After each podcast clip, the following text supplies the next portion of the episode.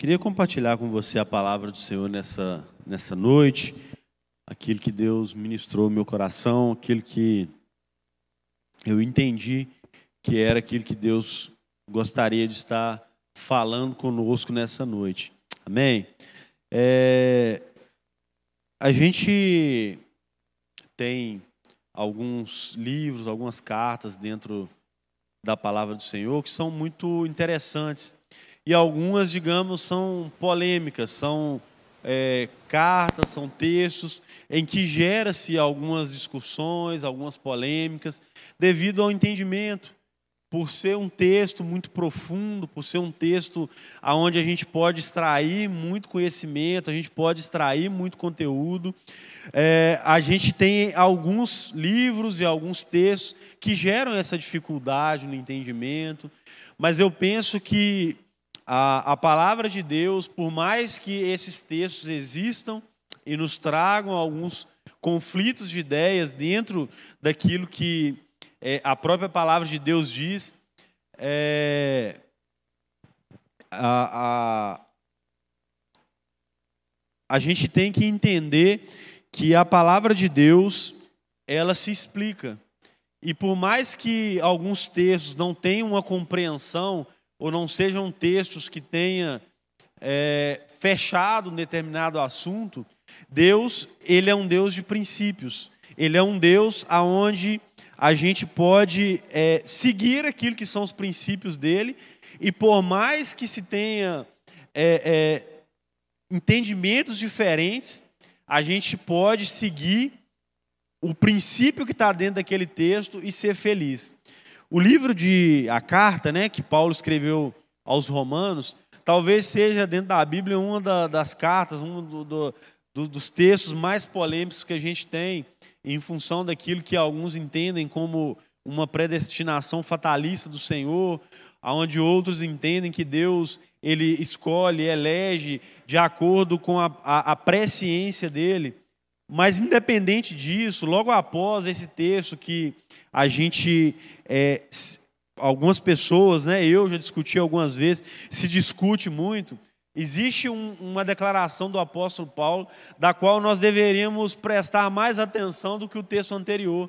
Não que exista mais valia no que vem na frente desse texto, mas porque o que vem depois, ele, se nós vivêssemos e se nós acreditássemos aquilo que está escrito, o texto anterior, independente daquilo que seja, o, o entendimento que você tenha, ele traz para nós uma verdade muito profunda. Eu queria ler com você o texto que está em Romanos, capítulo 8, verso 31.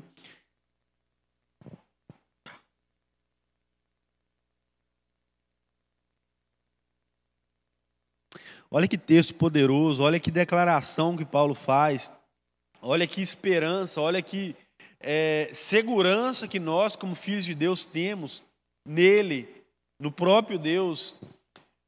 Paulo fala o seguinte, ó: Que diremos, pois, a estas coisas?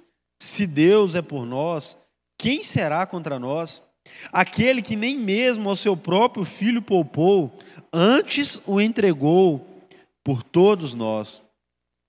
Como nós, como, como nos não dará também com ele todas as coisas. Quem tentará acusação contra os escolhidos de Deus? É Deus quem os justifica. Quem é que condena? Pois é Cristo quem morreu. Ou antes, quem ressuscitou dentre os mortos, o qual está à direita de Deus e é, é o que também intercede por nós. Quem nos separará do amor de Cristo? a tribulação, ou a angústia, ou a perseguição, ou a fome, ou a nudez, o perigo, ou a espada. Como está escrito, por amor de ti somos entregues à morte todo dia, somos reputados como ovelhas para o matadouro. Mas em todas essas coisas somos mais do que vencedores, por aquele que nos amou, porque estou certo de que nem a morte, nem a vida, nem os anjos, nem os principados, nem as potestades, nem o presente, nem o porvir, nem a altura, nem a profundidade, nem alguma outra criatura nos poderá separar do amor de Deus que está em Cristo Jesus, o nosso Senhor. Olha que declaração, olha que texto profundo, olha que verdade tremenda que Paulo deixa para a gente aqui declarado em Romanos 8, nesse finalzinho do texto. Romanos é uma, uma carta onde a gente vê o apóstolo Paulo o tempo inteiro tentando trazer o entendimento de que a salvação ela é pela graça, que não há merecimento, que a gente não pode conquistar isso com o nosso esforço, que as obras da lei elas, elas traziam uma, uma revelação daquilo que era o pecado, daquilo que era o certo, daquilo que era o errado, só que essa lei ela não poderia purificar o homem, e aí ele vem trazer esse entendimento de que a morte do nosso Senhor Jesus Cristo ele pode trazer e vai trazer sobre nós essa esperança, essa expectativa. Ele vai falar um pouquinho antes que aquilo que Cristo faz é porque Ele nos escolheu, não é porque existia em nós algum mérito, ou porque existia em nós algum esforço, porque a gente consegue fazer qualquer coisa para se chegar a Deus, mas isso é uma graça, é um dom, é porque Ele nos amou, é porque Ele se entregou, é porque a obra meritória é dele. É por isso que nós temos essa expectativa, essa esperança. E aí algumas pessoas podem se apegar ao texto polêmico um pouco anterior, e se você quiser ler aí, né, o 28, o 28, 29 e o 30, talvez seja um dos textos onde se tem é, muita dúvida, muito questionamento, mas o que nos importa é aquilo que vem posterior. Se é Cristo que nos escolhe de uma forma é, arbitrária, se ele nos predestina, se ele nos escolhe, isso ou se é mediante aquilo que ele enxerga, se é mediante a nossa fé, se é mediante aquilo que existe dentro de nós, aquilo que existe de esperança para nós, aquilo que existe de expectativa para nós, é entender que se existe em nós essa graça, se essa graça, se esse amor, se esse sacrifício de Cristo em nós, é, por nós existe, nós temos essa esperança. E aí Paulo ele vai fazer algumas declarações aí nesse finalzinho desse texto, e a gente poderia montar um livro falando sobre essas verdades, e é aquilo que eu gostaria de falar com você nessa noite. Mas aí ele começa a, a, a falar é, é, diante dessas declarações que ele faz, que eu disse para você, sobre essa salvação mediante a graça, sobre as obras da lei não poderem trazer a nós uma justificação. Ele vem fazer algumas declarações e ele usa de um, um artifício literário muito legal.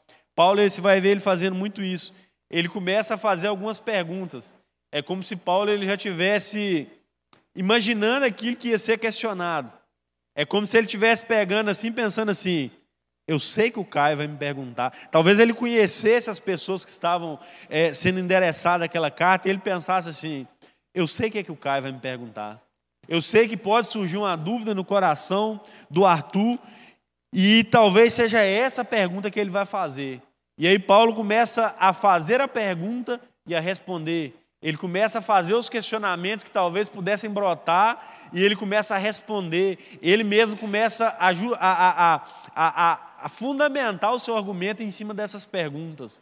E aí ele começa a fazer algumas perguntas e talvez é, é, esses, essas, essas sejam as perguntas que existam talvez dentro do nosso coração. Talvez dependendo da forma como você esteja vivendo, talvez não todas essas perguntas de uma vez só, mas a, a verdade é que de vez em quando aparece alguma dessas perguntas dentro de nós. Existem esses questionamentos dependendo daquilo que a gente está passando. E aí o verso 31 começa falando assim: Que diremos, pois, a estas coisas? Se Deus é por nós, quem será contra nós? Ele começa a falar o que, que a gente pode dizer diante dessas coisas, porque ele começa a, a, a, a querer reforçar o argumento e a, o ensinamento de que o próprio Deus ele traz para nós essa sustentação da nossa salvação. ele começa a falar sobre esse alcance que a graça tem sobre a nossa vida, ele começa a falar sobre a, a, a obra é, meritória que existe através da graça, e aí ele vai falar assim: o que, que a gente vai falar diante disso? O que, que a gente pode falar diante disso? Porque se Deus é quem nos justifica, se é Ele que nos salva, se existe uma esperança nele, quem é que pode intentar contra Deus alguma coisa? Quem é que pode ser contra Deus?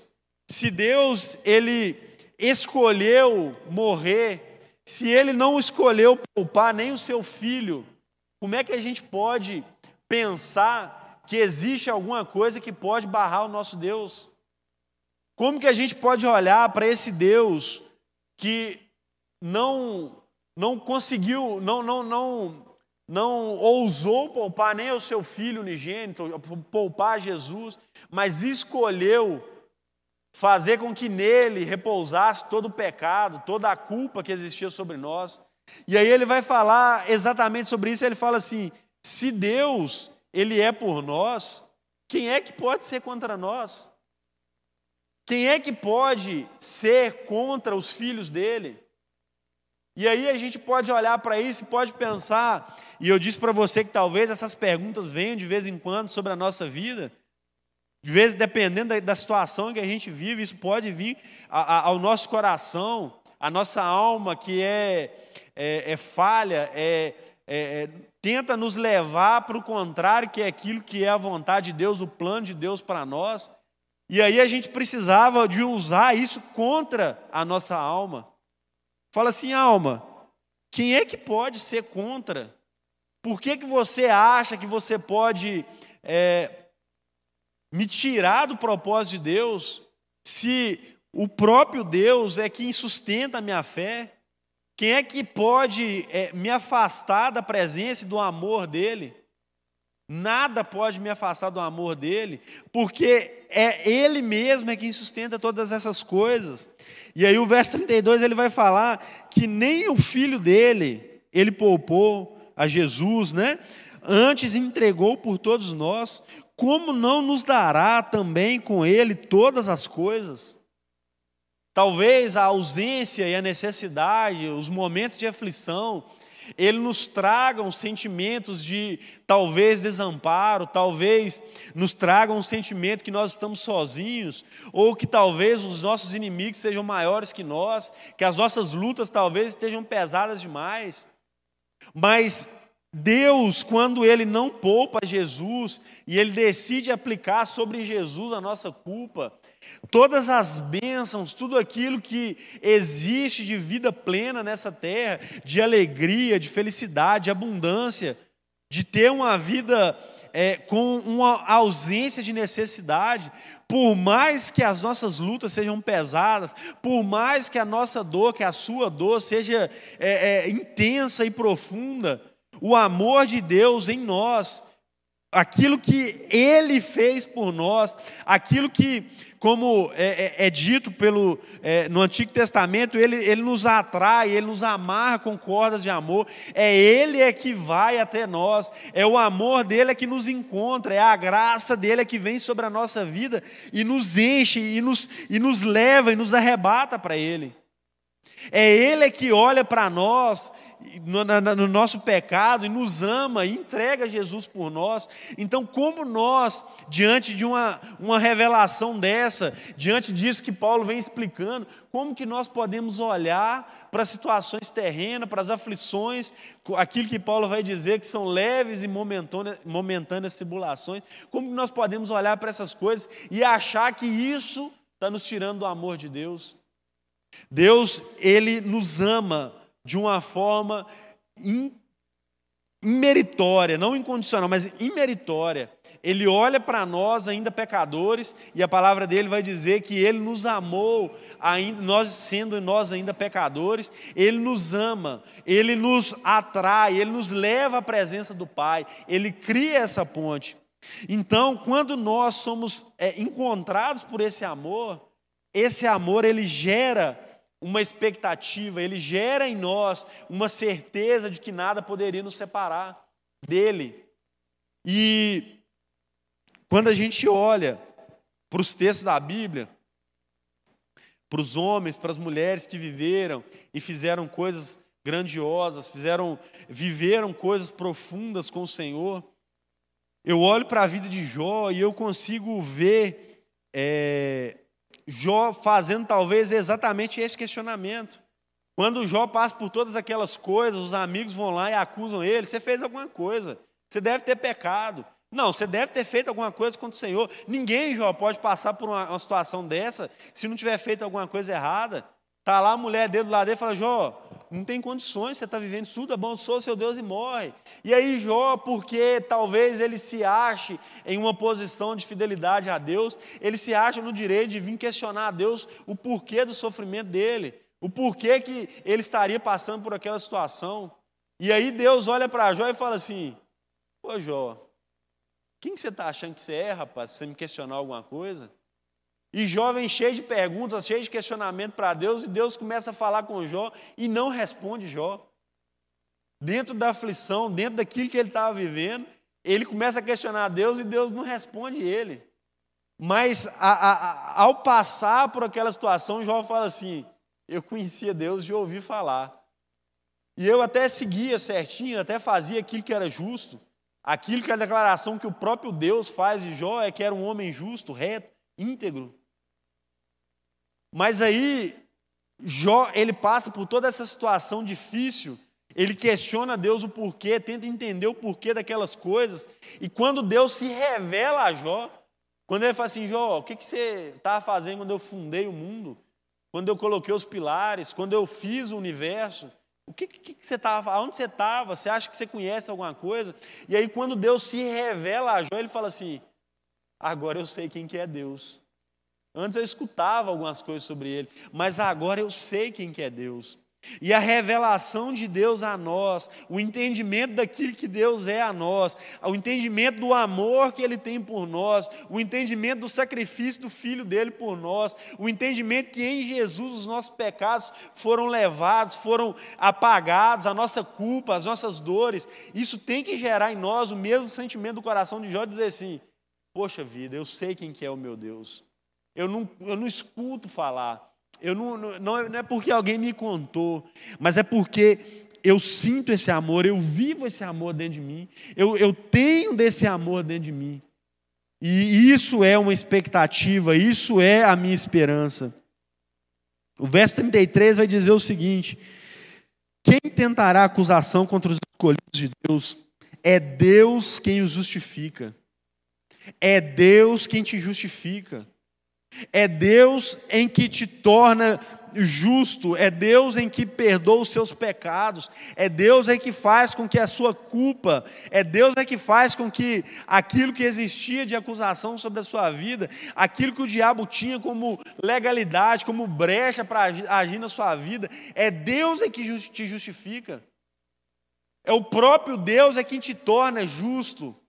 Quando um juiz ele ele dá uma sentença e ele olha para uma pessoa e fala assim: Eu estou te absolvendo, eu estou te tornando justo. Existia uma culpa, existia. Eu estou te justificando, você não precisa pagar a sua pena. Eu estou te justificando, eu estou te tornando. É, é, é, é eu estou tirando essa acusação que existia sobre a sua vida. E Deus ele faz exatamente isso com nós.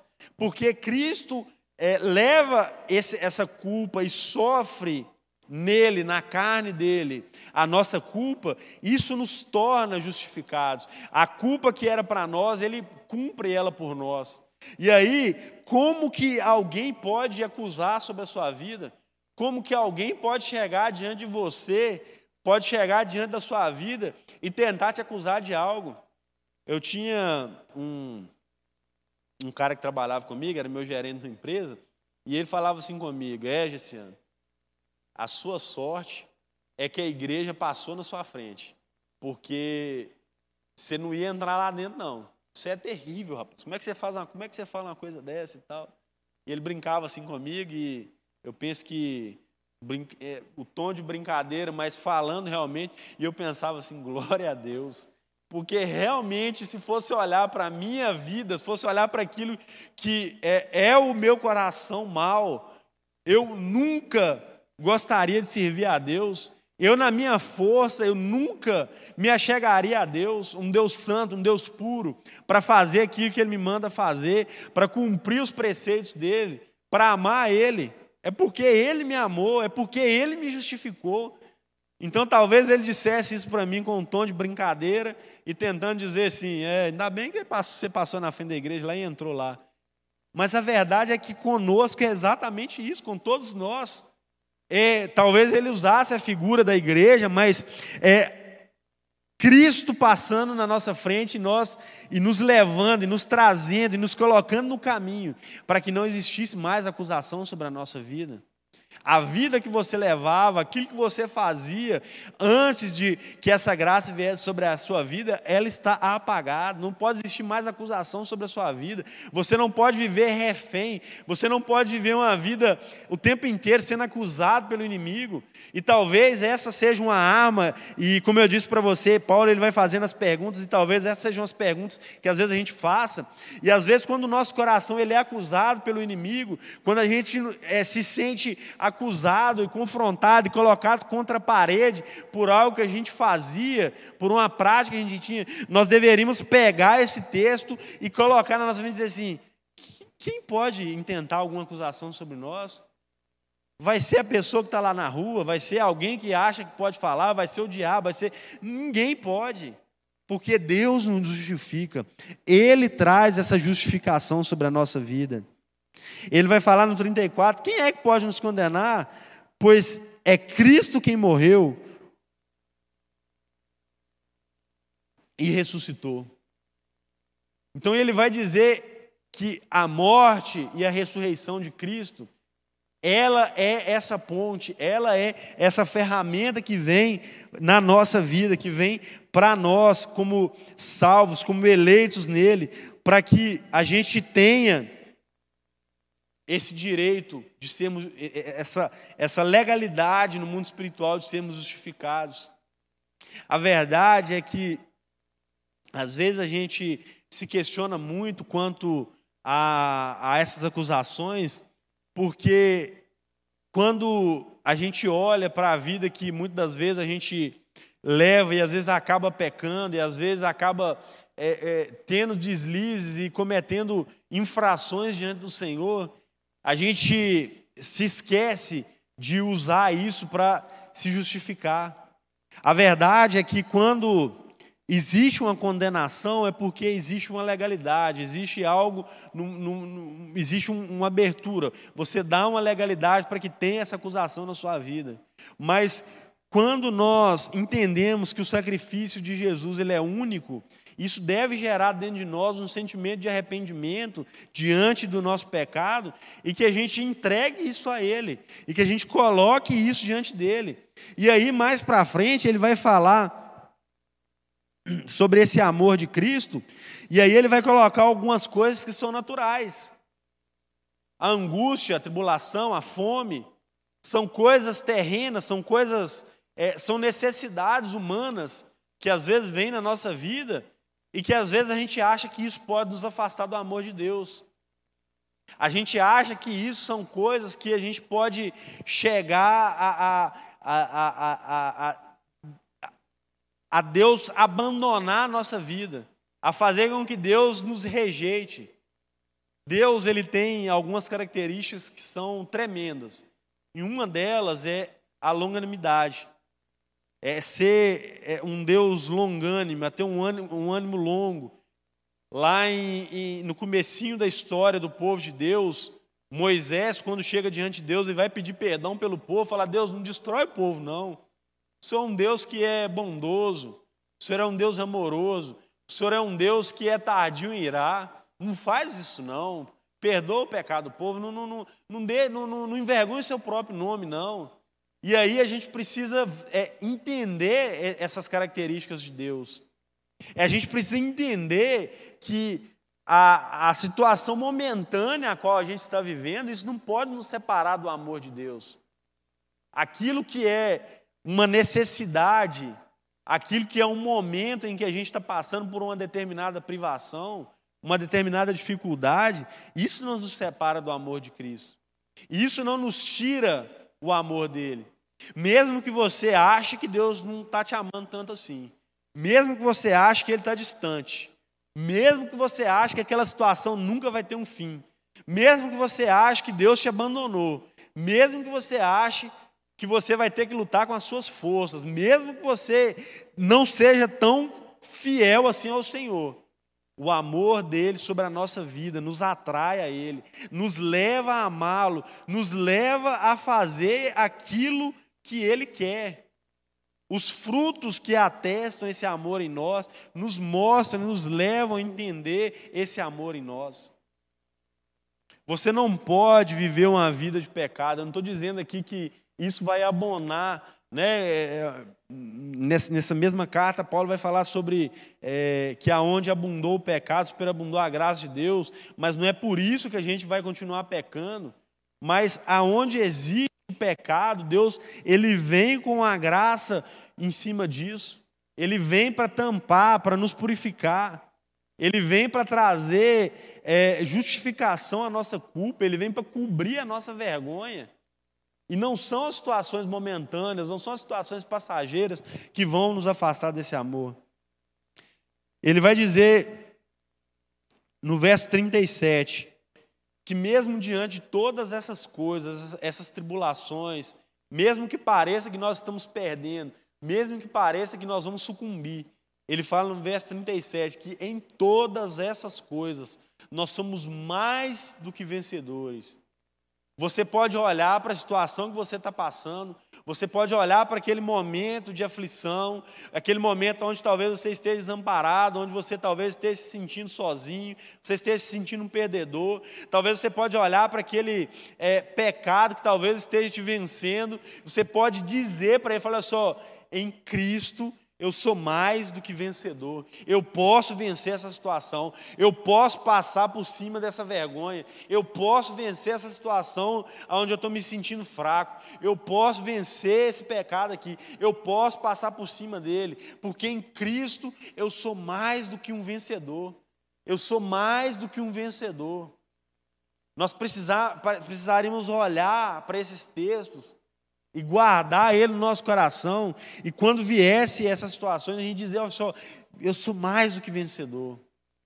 G, mas você não sabe a situação que eu estou passando, aquilo que eu estou vivendo. Você é mais do que vencedor. Por mais que você ache que não, em Cristo você é mais do que um vencedor. E aí o verso 30 ele vai falar: Porque eu estou certo de que nem a morte, nem vida, nem os anjos, nem principados, nem potestades, nem o que eu estou vivendo agora e nem o que vai vir. Talvez nem uma, uma, uma, uma ansiedade do futuro. Aquilo que a gente imagina que ainda vai acontecer, a gente sofre. Nem aquele sofrimento pelo passado, nem o que está lá na frente, nem o que está lá atrás, nem o que eu estou vivendo aqui hoje. Nada pode me separar do amor dele.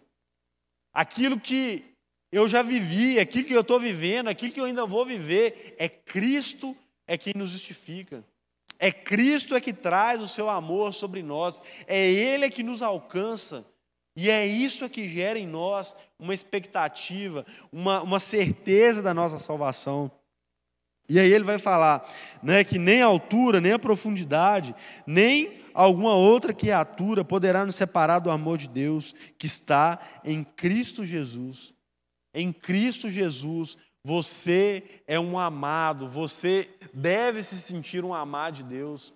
Esse amor sobre a sua vida, entendendo que esse amor está sobre a sua vida, nada pode te separar desse amor, nada pode tirar desse amor. Algumas, alguns teólogos vão dizer que se você é alcançado por esse amor, se você é, é é, é atraído até a presença de Deus por esse amor, nada pode te afastar. Outros vão dizer que em Hebreus a gente é, entende que tem uma, uma, uma, uma abertura para a perca dessa salvação, para a perca desse amor de, de Jesus, para que ele nos rejeite. Né? Em Hebreus, para você que é, talvez não esteja assimilando, vai dizer que é, se nós voltamos a pecar de forma deliberada depois de sermos alcançados por esse amor, então já não existe mais nenhum sacrifício que poderia encobrir o nosso pecado. E aí a gente poderia falar a noite inteira sobre isso, poderia discutir sobre isso. Mas o que eu queria que você saísse daqui no seu coração entendendo é que se você está em Cristo, se você é um servo dele, se você tem lutado para estar na presença dele, se você está aqui nessa noite, se você saiu da sua casa, né, se expôs ao risco dessa doença que a gente está aí, para ouvir a palavra dele, para cultuar ele, você é mais do que vencedor.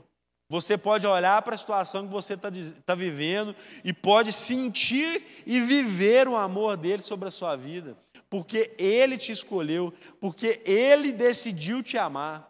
E ainda que você não seja tão fiel assim a Ele, ainda que exista no seu coração assim alguma dúvida, ou que você não esteja vivendo de forma tão sã, Ele te escolheu, Ele te amou.